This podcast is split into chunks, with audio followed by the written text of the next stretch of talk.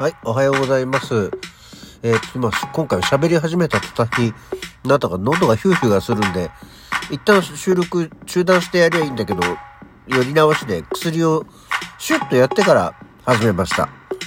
えー、鼻も出てます。聞き苦しかったらごめんね。よろしくどうぞ。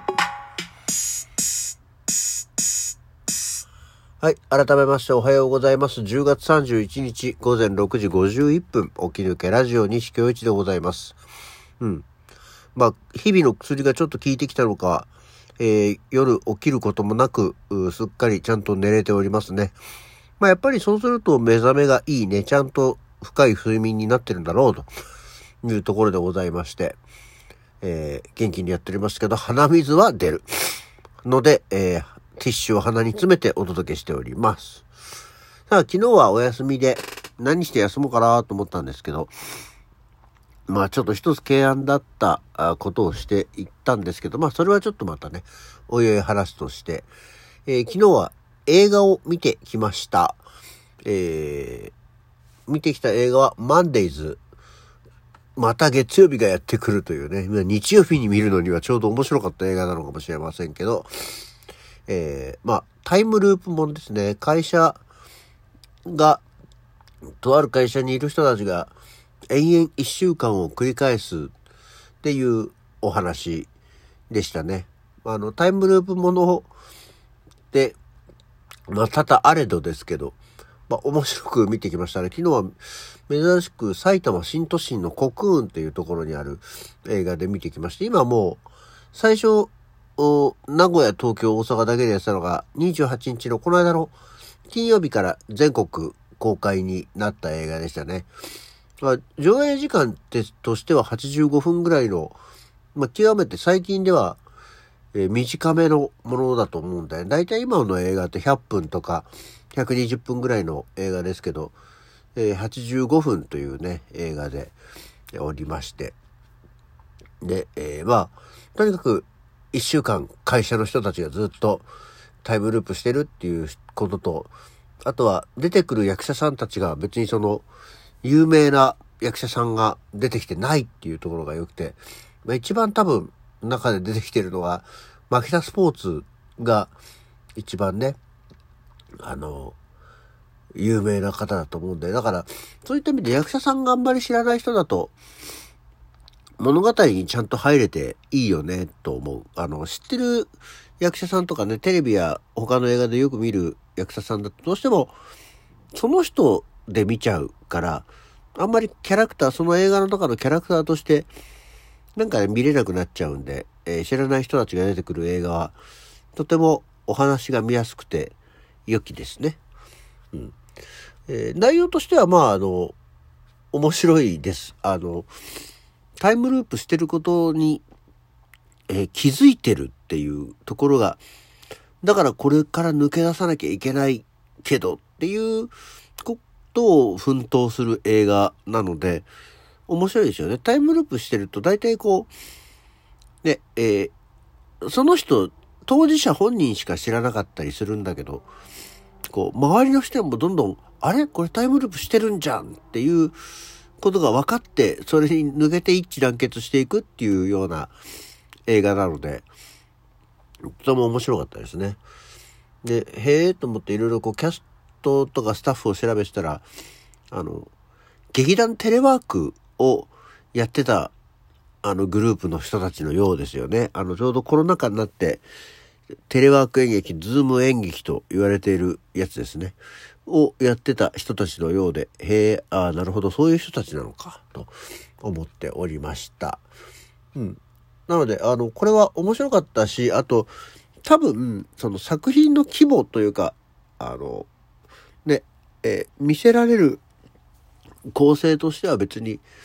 わざわざ多分本当は映画館で見るほどその大迫力が必要な映画っていうわけでもないんですけど、何せ会社内の話だからね。基本的にその会社、社内、屋内から基本的には出ていかない映画ほとんどなので、別にその大画面である必要は本当はないんだけど、かといってじゃあこれを、じゃあなんかで配信になったら見てみようって言うとね、多分ね、作品としてちょっとこじんまりとしちゃうような気がしてならない。だからまあ、やっぱり映画として捉えたものは映画館で見るのがいいなと思っておりました。なかなか面白い映画でしたね。これは、これも本当にタイミングがよろしければぜひ、まあまあ配信でもいいけどご覧いただきたいと思います。途中でね、あの、セリフが、タイムループ映画の話が出てくるんだけど、あの、ハッピーデスデイとかさ、みたいなこと言って、それを言うなら恋はデジャビュでしょ？みたいなことをボソッと言ったりするのがちょっとこうね、あの、タイムループもの好きにはくすぐられるような話だったり、あの、セリフがあったりとかはしますしね、えー、面白かったですよ。ぜひ、あまあ、ご覧いただければと思います。そう、監督した人がどういう人と思って、竹林亮っていう人だったんですけど、まあ、あんまり特に知らない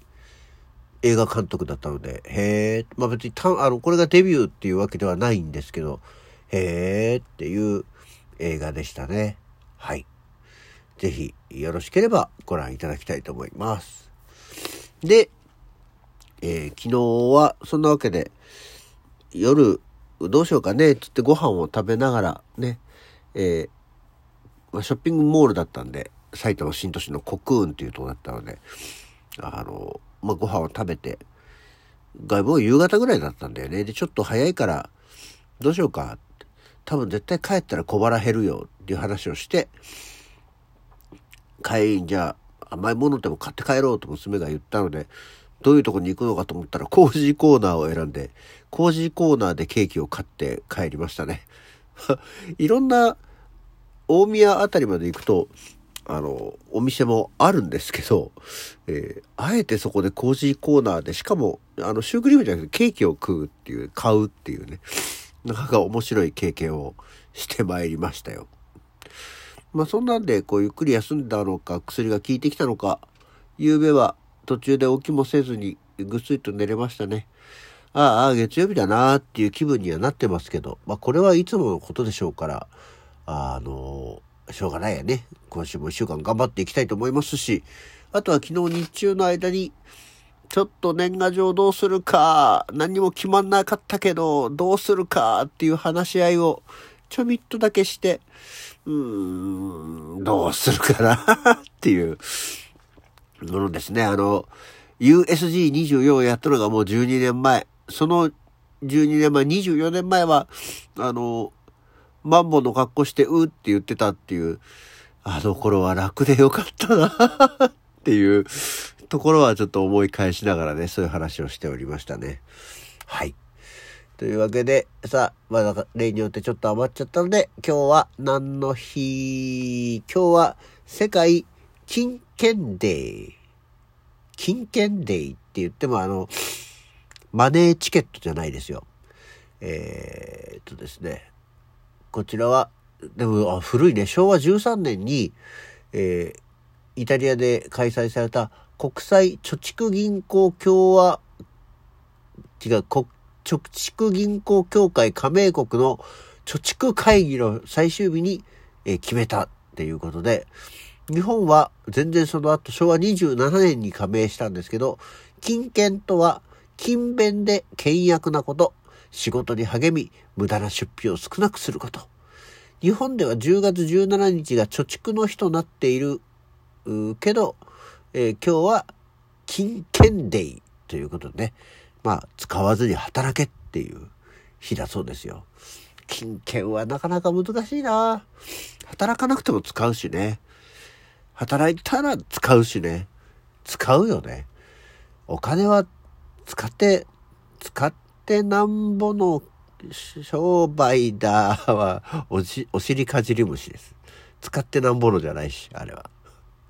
はい。それと、あと今日はガスの記念日。えー1972年に日本ガス協会がえ制定したそうですよ。1872年の10月31日、横浜の馬車道において、日本で初めてのガス灯が点灯されたと。あそうね、横浜の馬車道って言ったらガス灯っていうのあるあるよね。あの、夕方になるとピーッとこう、なんかつけて回るような絵だとか写真みたいなやつを、そういえば見た気がしますね、ガス灯。まあ、ガス灯ってもう今当然電気が普及しちゃってるからなくなっちゃってますけどね。ガスの記念日。まだガス代ね、あの、月々のガス代そんなに高くはなってないですけどね。我が家は、あの、冬になると床暖房を入れるので、ぐっと、えー、ガス代が跳ね上がる季節になってくるんですよ。まだ、まだ大丈夫だけど。多分、通常の夏場のガス代から3倍から3.5倍ぐらいにね、値上がりするんだよ、冬場。で、なんか、ね、あの、今、やれガス代が、電気代が、あのー、値上がりするだろう、なんだろう言ってるんで、怖いなぁと思っておりますので、なかなか、こ今年からはちょっと床暖、ちょっと控えよう。禁止とは言えないけど、床暖ちょっと控えようよという提案をしていきたいと思っております。そして、えー、まあ、もう一つ今日は、クレアおばさんのシチューの日だそうですよ。えー、グリコが制定したクレアおばさんのシリーズの中のシチューの日。えー、今まで、えー、10月31日のハロウィンにはこれを食べようという定番メニューがなかったことから、同社の人気商品クレアおばさんのシチューをより多くの人に美味しく味わってもらうことが目的っていうことだったんですけど、へえ、クッキー屋さんのブランドでシチュー作ってるんだと思ったんですけど、クッキー屋さんはステラおばさんです。ね。クレアおばさんは違いましたけど、あ、そういえばクレアおばさんっていうのなんかあったなと思いつつ、クレアおばさんのシチューなんか食べたことあったかな？まあ、一つここで思い出したのでよかったなと思っておりますっていうところで、あ、時間なくなってきちゃった。そんなわけで今日はこの辺で。それじゃあ、また次回。